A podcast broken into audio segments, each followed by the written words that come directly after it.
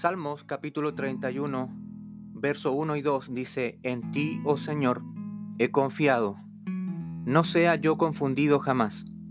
Líbrame en tu justicia, inclina a mí tu oído, líbrame pronto, sé tú mi roca fuerte y fortaleza para salvarme. Cuando hablamos de poner nuestra confianza en Dios, tenemos muchos ejemplos en las escrituras. Uno de ellos es David. Él es un ejemplo de alguien que confía en Dios. Y lo vemos en los salmos cómo describe sus experiencias. El Señor es mi fortaleza, es mi escudo. En Él confió mi corazón. Fui ayudado por Dios, por lo que se gozó mi corazón y con mi cántico le alabaré. Lo dice Salmo 28, 7. Mas yo en ti confío, oh Señor. Digo, tú eres mi Dios, en tu mano están mis tiempos. Salmo 31 del 14 al 15. Creo que es importante que hoy día podamos meditar acerca de cómo manifestamos diariamente nuestra confianza en Dios.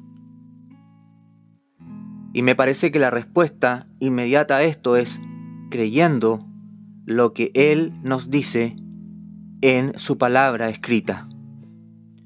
Todos podemos constatar la sabiduría con la que la palabra de Dios dice la verdad sobre todos nuestros cuestionamientos, interrogantes que surgen en nuestro espíritu, en nuestra mente. ¿Qué fuente de paz cuando nuestra vida está basada en una plena confianza en el plan de Dios, en sus promesas y en sus liberaciones. Debemos poner nuestra confianza en su amor.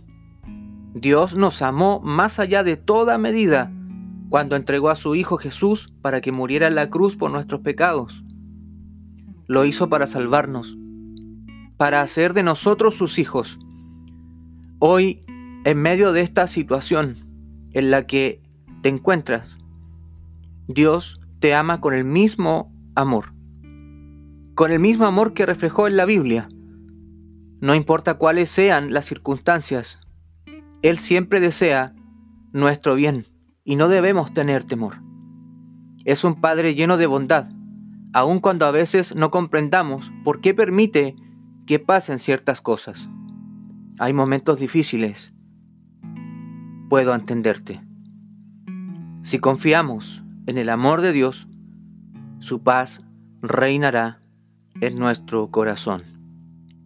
Porque dice la Escritura, esperanza mía y castillo mío, mi Dios, en quien confiaré. Dios te bendiga.